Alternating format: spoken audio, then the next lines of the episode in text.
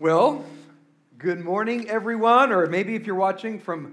somewhere else in the world, good afternoon, good evening. 皆さんおはようございますもしくはあの日本じゃない世界のどこかでこれを見ていらっしゃる方がいらっしゃったらこんにちはもしくはこんばんはかもしれませんね I wish you were here and I wish I was able to preach to a full room. えー本当に皆さんとここで実際に会って礼拝ができたらと思います皆さんにこうして対面で御言葉を分かち合うことができたらと本当に思います But before the service started, um, we gathered together as a staff and we prayed for this service. And our prayer was that just as every service, when we gather together, that nothing would be different today as it relates to our heart, that we would still have a heart to praise God and to worship God and to learn from His Word. 私たちはこの礼拝を持つ前にスタッフとして集まって祈ったんですけれどもそこでの祈りというのはあたかもこの礼拝がいつもの礼拝と何も違うところがないかのように私たちの心が神様に向かい本当に私たちがする全てのことが神様への愛と栄光のために行われるようにということでした。So even if you're sitting at home or in a cafe, or even if you're still in your pajamas, let's all still worship and learn together today as we open up from God's Word. ですから皆さんが今どこでお家であろうとまたカフェであろうとそしてもしかしたらまだパジャマのままでこのスクリーンの前に座っておられようとも今ここで神様に心から賛美を捧げそして神様の御言葉から聞いていきましょう。 For the past few weeks, um, as a church, we've been going through a series called The Bible Story, where we've been looking at the grand narrative of Scripture and seeing how different sections or parts or stories of the Bible fit into the larger grand narrative. 私たちは数週間ここのあのこの数週間で「聖書のストーリー」という名前のシリーズを行っていますこの、えーシリーズでは聖書の全体像をストーリーとして把握していきそしてまたさまざまな聖書の中のこう場面もしくは人物がどのような形でこの大きな全体像の中にこう当てはまっていくのかそこを見ていっています Because the Bible is a book of history. なぜなら聖書というのは歴史書だからです It tells the history of God's working in the world from the very creation, from the very beginning of time. なこの聖書というのは神様がこの世界この、えー世の中を作られた初めからそのストーリーを表しているものだからですだからこれは歴史の本なんでも本でもあるのです And so in this series, we've learned how God created the world and he created Adam and Eve. まず私たちはこの聖書のストーリーとして神様がこの世界を作りそしてアダムとエヴァを作ったとこ,ことを学びました。アダムとエヴァそしてこのアダムとエヴァが罪を犯したがゆえにこの罪そして死が世の中に入り込んでしまいました。We saw how God worked through the person of Abraham and made a promise to Abraham that through his descendants, all the nations of the earth would be blessed. そして神様はアブラハムという名前の男の人と一緒に働きそしてその神様の御業がこのアブラハムの子孫を通して全世界の祝福となるというふうに約束されました。 We saw that God, through the descendants of Abraham, developed a people for himself called uh, Israel. そしてこのイス、えー、とアブラハムの子孫が大きな国となってそしてイスラエルという名前の国家国として呼ばれるようになりました。And we saw how eventually Israel became enslaved to the country of Egypt. けれどもこの神の民であるイスラエルの人々はエジプトの国の中で奴隷状態にいました。And we saw how God rescued his people, stayed faithful to his covenant by redeeming his people, by saving his people from slavery in Egypt. けれども神様はこの神の人々をエジプトの奴隷状態から神様がなされたその、 えー約束に契約に従って救い出された贖われたというところも見てきました。And today we're going to see that God is the ultimate king over his people by looking at the life of David. 今日私たちはダビデという人の人生を見ながら神様こそが王であるということについて学んでいきたいと思います。David is a man who the Bible describes as a man after God's own heart. このダビデという人は聖書が神の御心にかなったものとして呼ぶあのとても有名な人物です。He's one of the most famous people in all of Scripture, and there's so much we can learn about his life about leadership or about faithfulness to God. えこのダビデという人は全聖書の中で最も有名な登場人物の一人でありこのダビデの人生から私たちは信仰や失敗やリーダーシップさまざまなものを学ぶことができます。But we can also learn about Jesus by looking at the story of David and seeing how his story in the Bible is a small part of God's grand story that we see in the Bible. けれども同時に私たちはこのダビデからイエス様のことを学ぶことができるのです。この聖書全体の中でこのダビデの物語というものが神様の、えー計画の本当に小さな一部なんです。So we'll see that David was a king who gave us a preview of the true King Jesus. このダビデという人は本当の王であるイエス様を予示するあらかじめ示す王だったんです。So let me set up a little bit of the background. This is about uh, 1050 BC. さてそれではこの、えーダビデが登場するこの時代の背景を少し説明したいと思います。時は紀元前1050年。And God's people, Israel, they are facing a crisis of leadership. 神の民であるイスラエルの人々はリーダーシップの危機に直面していました。The people of Israel, they were supposed to be God's people ruled by God. このイスラエルという人々そしてこの国国家は神の民であり神によって統治されるべき人々でした。 And yet they begin forgetting about God, forgetting about what other what God has done for them, and they begin living in different ways, looking at different gods. けれども彼らは神様を忘れそして神様が彼らにしてくださったことを忘れて他の神や他のものに目を移してしまっていたん So です。this is a, a very dark time for God's people. ですからこの時代というのは神の民にとってとても暗い暗黒時代でした。God's people have been living lives of disobedience to God. 神の民であるイスラエルの人々は本当の神様に対して背いて、えー不従順な人生を送っていたんです。And so the very end of the book of Judges ends by saying this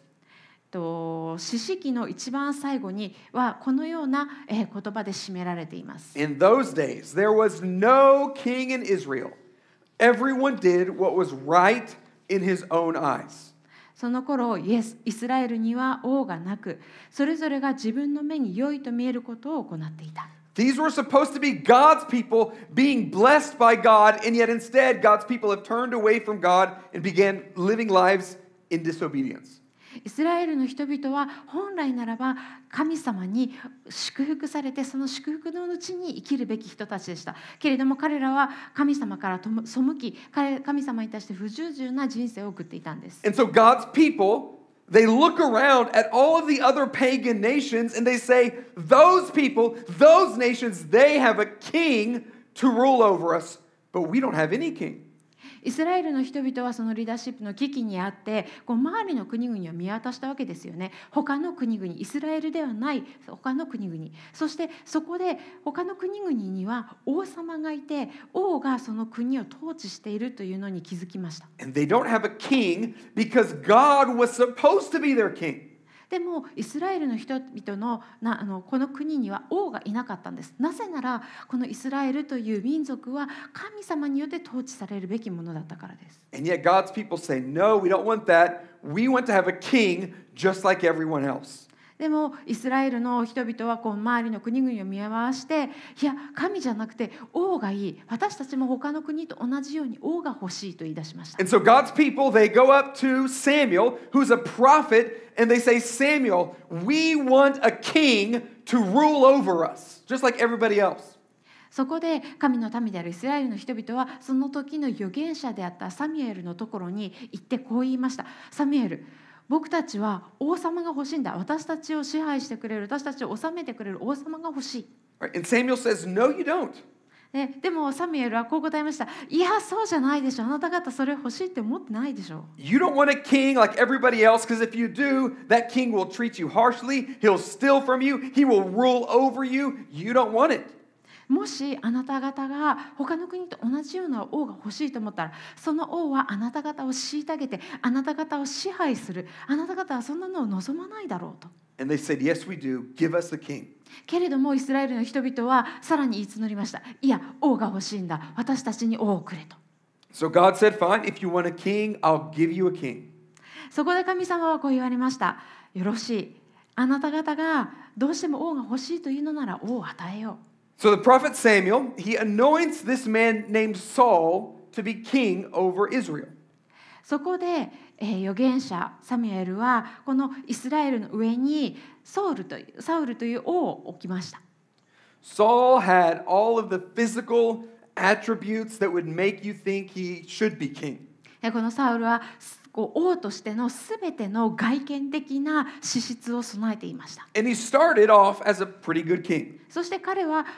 とても良い王様としてこの王としての人生を始めたわけなんです But ね。soon Saul stops trusting in God, and so God rejects Saul as king over his people.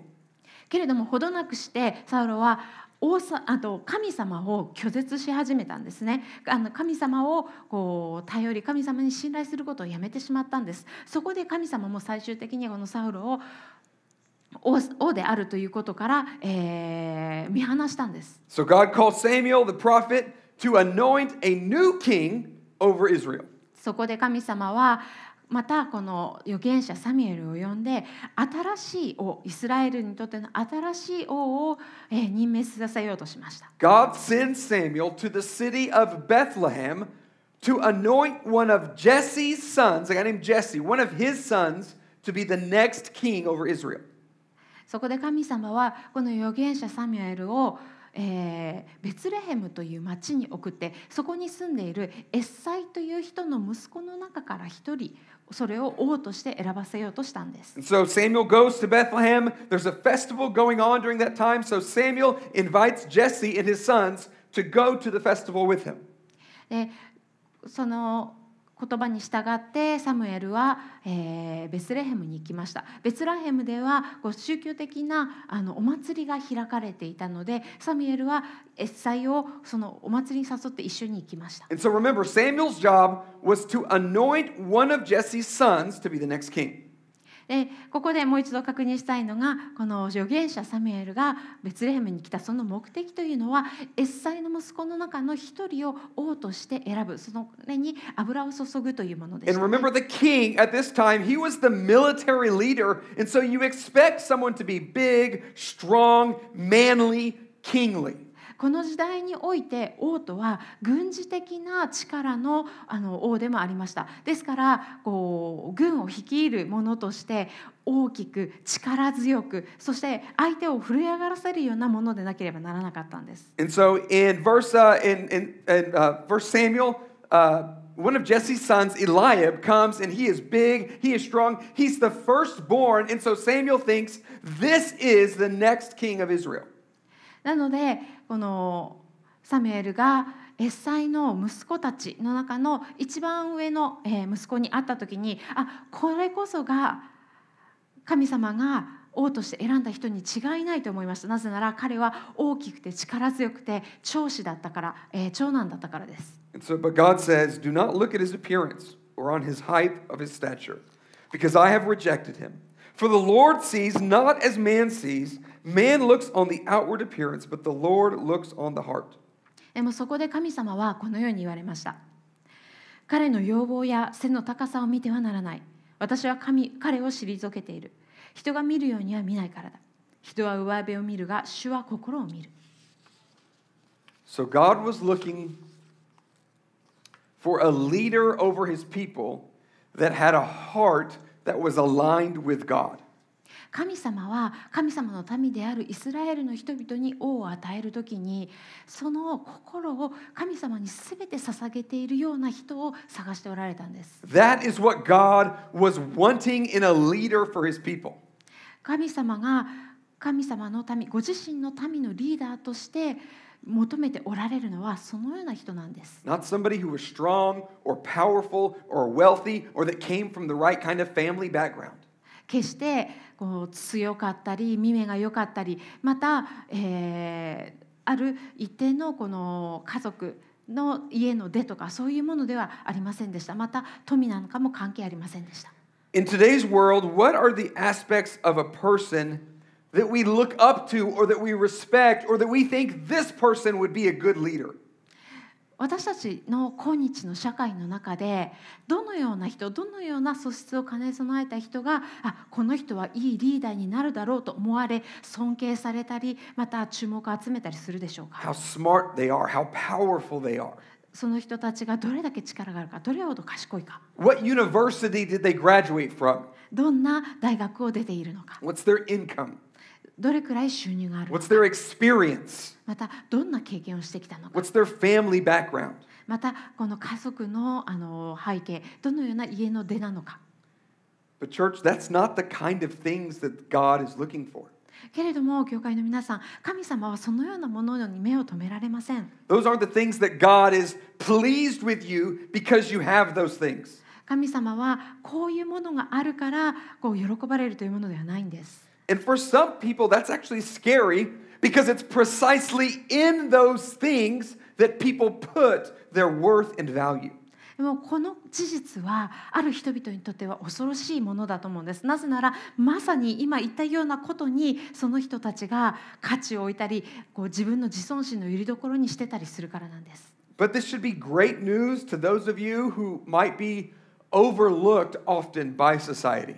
けれども社会に見過ごされている人注目されない人にとってはこれは素晴らしいニュースニュースになり得ます Because it doesn't matter how tall you are, how strong you are, how rich or intelligent or beautiful you are, what God is looking for is a heart that is aligned with His. あなたがどんなに背が高いのかどんなに強く見えるのかどんなに賢くてどんなに豊かでどんなに美しいかなんかは関係なしに神様はその心を見られるからですそして私は親としてこのことこそ自分の子供に教えたいと思っています。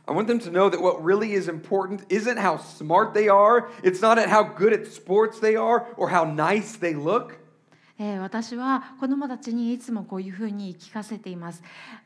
彼らがどんなに頭がいいか賢いかとかどんなにスポーツがよくできるかとかまたどんなふうによく見えるかは全く関係ないのとそれが大事なことなのではない The most important thing I could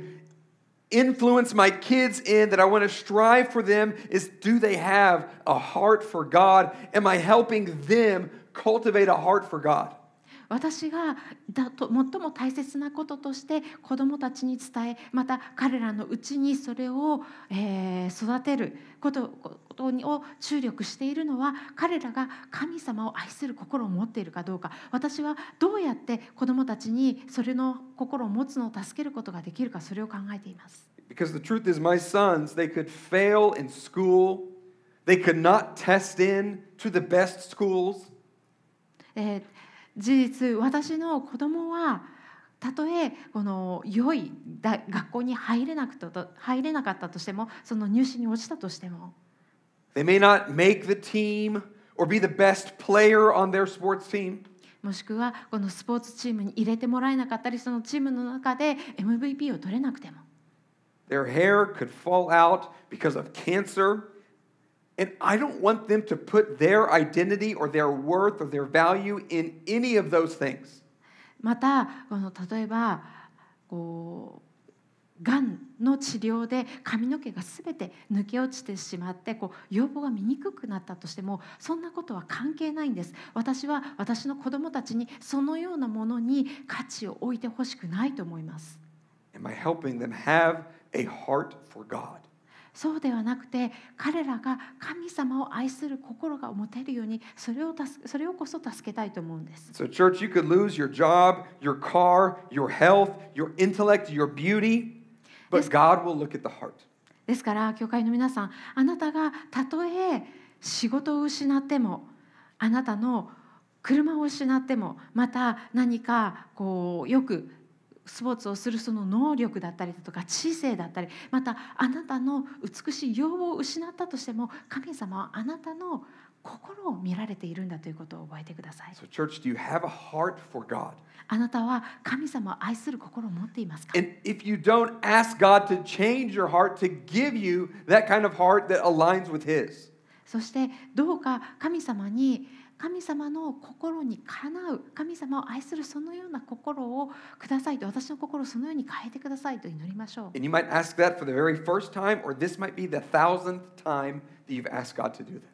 もしかしたらそんなふうに神様にお祈りするのが初めてかもしれません。もしくは1000回目くらいにそれを祈るかもしれません。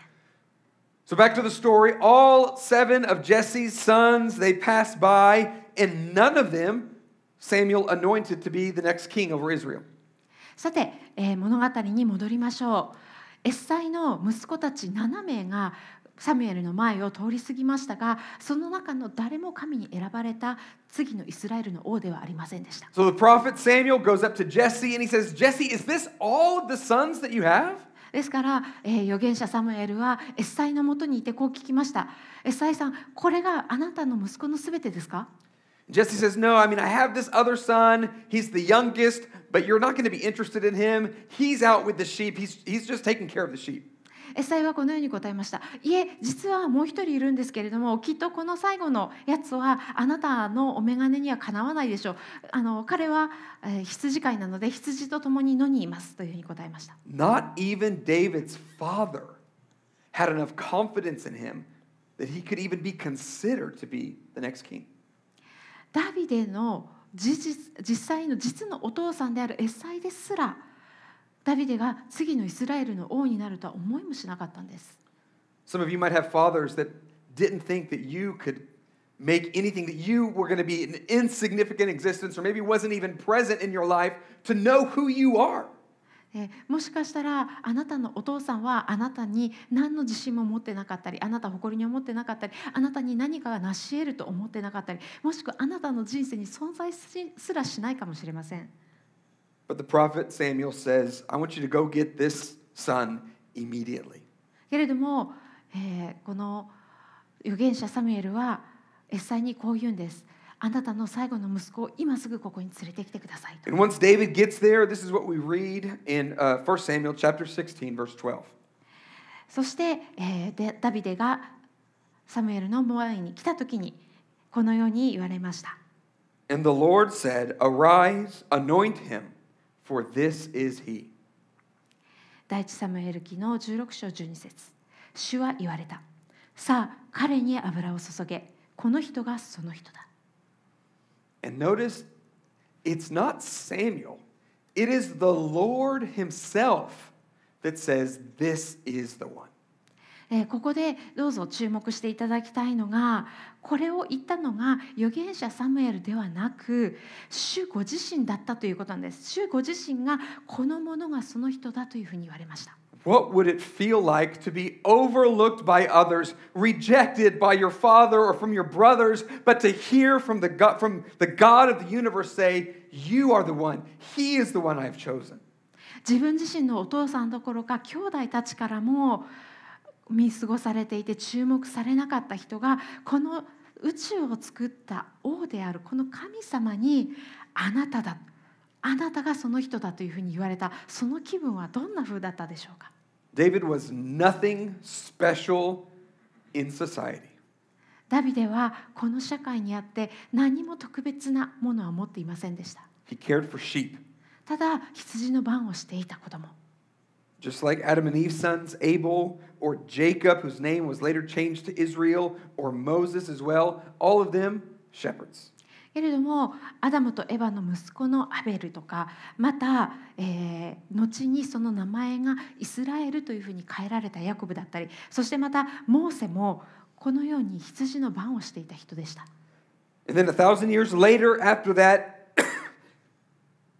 Jesus would call himself the good shepherd who lays down his life for the sheep. そしてこの時から千年後イエス・キリストをご自身が自分のことを指して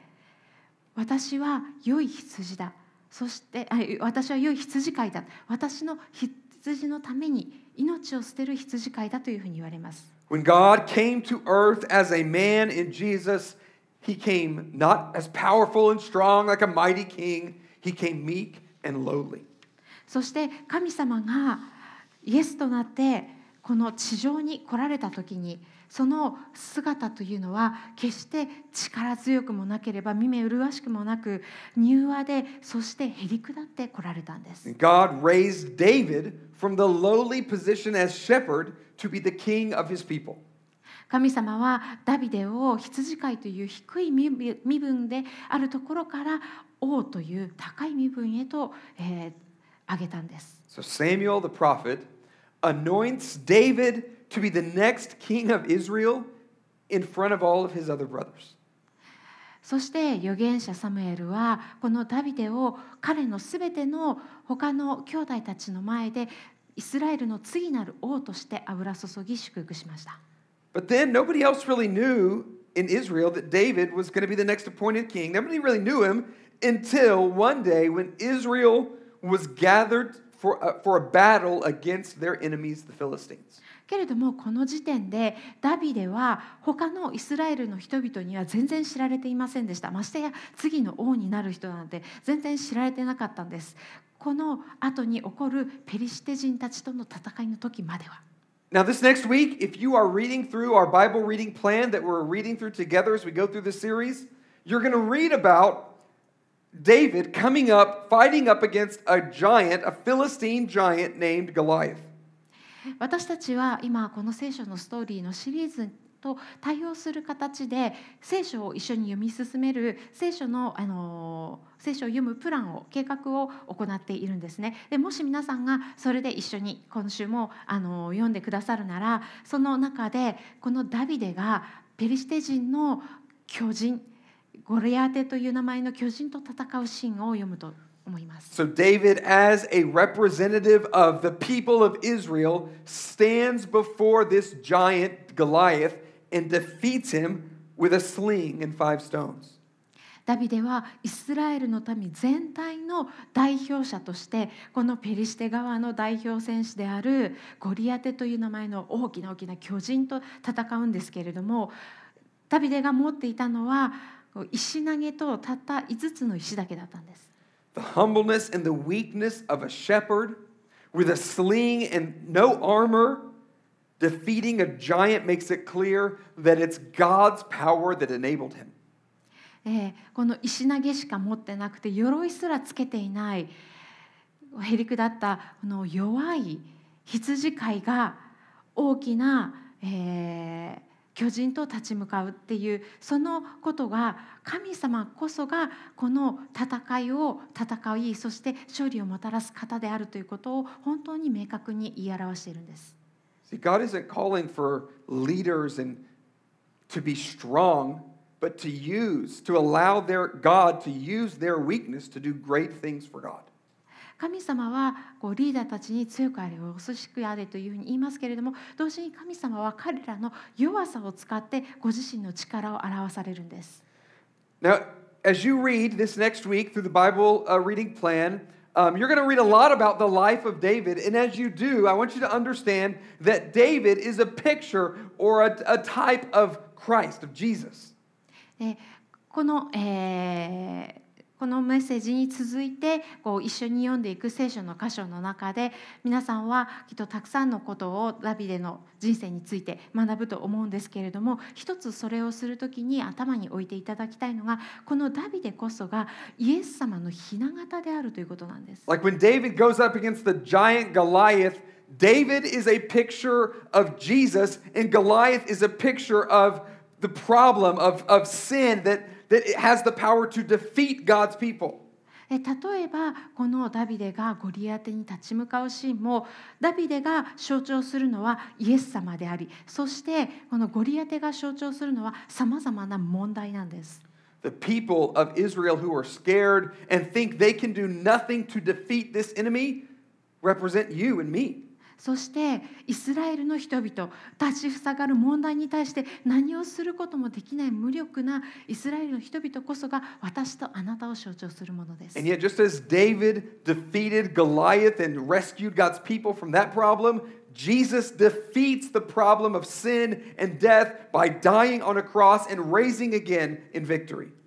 そしてこのダビデが巨人ゴリアテを打ち負かしてそしてイスラエルの人々たちに救いをもたらすその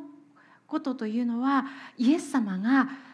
死そして罪という巨人を打ち負かして打ち負かすことこれを十字架の上の死とそして復活によって成し遂げて私たち全ての救いをもたらすということにつながるんです。And one of the things that I really like about the life of David that you'll see this next week as you read is that um, he didn't live a perfect life and he had a lot of hardships in life. 私がこのダビデという人物そしてその生涯でとても好きなのは皆さんもこの1週間をかけて読んでいくことになると思うんですけれども彼が決して完璧ではなかったということ彼は失敗も犯す王だったということです。David suffered a lot. ダビデは本当にたくさん苦しみました。David had people that wanted to destroy him. ダビデは自身を殺そうとする人々たちがいたんです。And he was a good king, but he wasn't a perfect king. ダビデは良い王でしたが完璧な王ではありませんでした。He was sinful. そして彼は罪を犯しました。And yet David's imperfections highlight the fact that only the only good perfect king is God. けれどもこのダビデの不完全さ彼が完璧な王ではないというこの事実こそが神様だけが完璧な本当の王だというこの事実を際立たせるものになるんです。And Jesus himself would come through the lineage of David to be our king. そしてこのイエス様はダビデの家系から私たちの真の王となるために現れるんです。I want to read to you a prophecy given to David nearly a, a thousand years before Jesus was born. ここで皆さんにイエス様が生まれる千年前にダビデに与えられた予言を読みたいと思います。It says, When your days are fulfilled and you lie down with your fathers, I will raise up your offspring after you, who shall come from your body, and I will establish his kingdom. He will build a house for my name, and I will establish the throne of his kingdom forever. I will be a father to him, and he shall be to me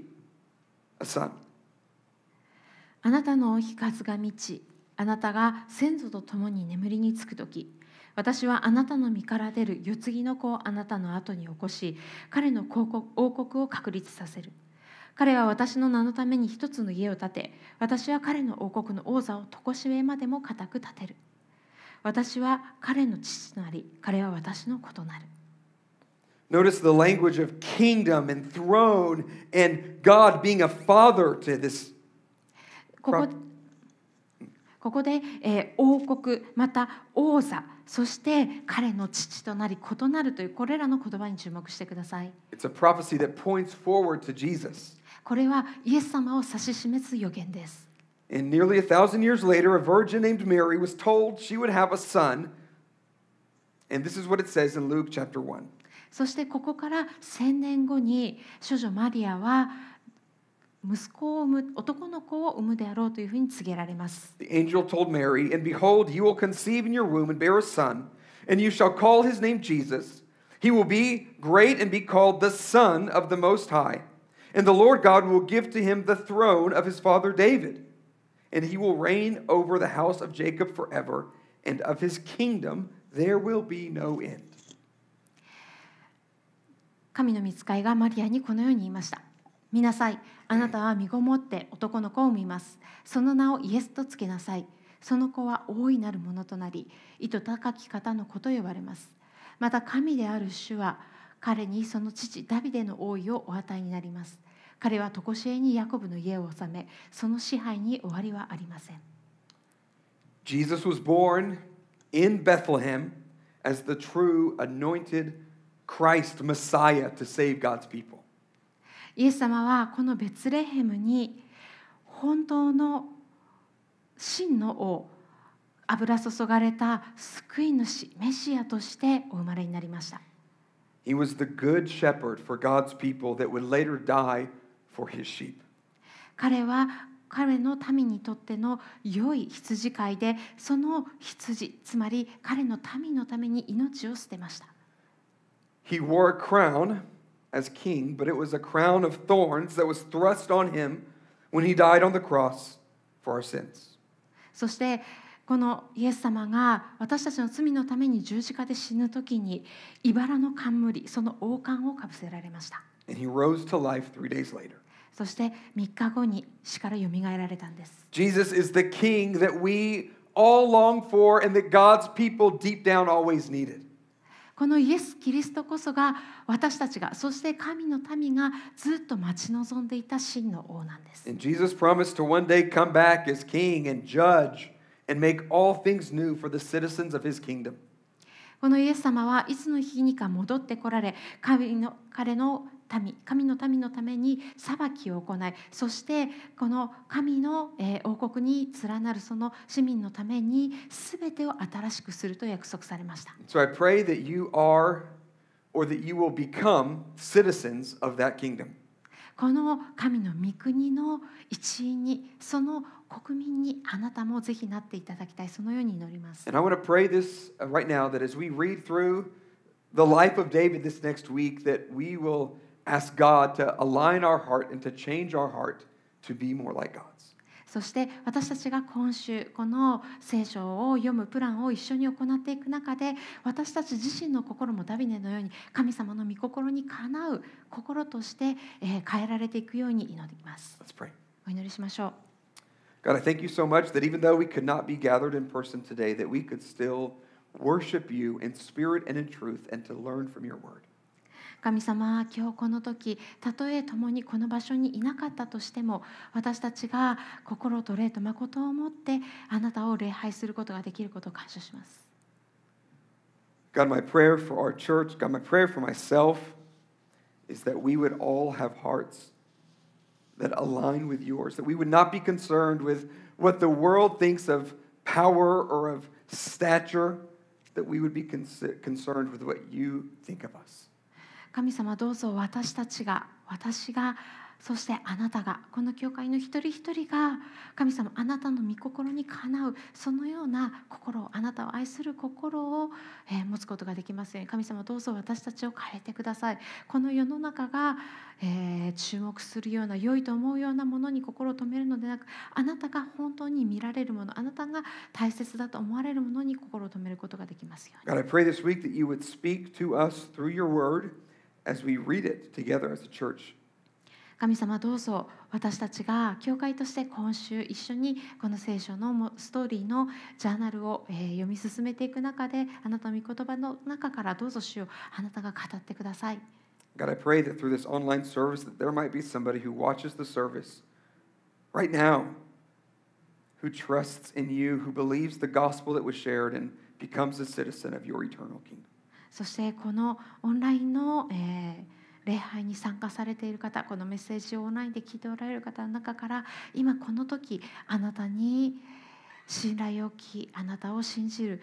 その選択をしてあなたの御国の一員として迎えられた人がいますよう.にイエス様の皆によってお祈りします。アーメン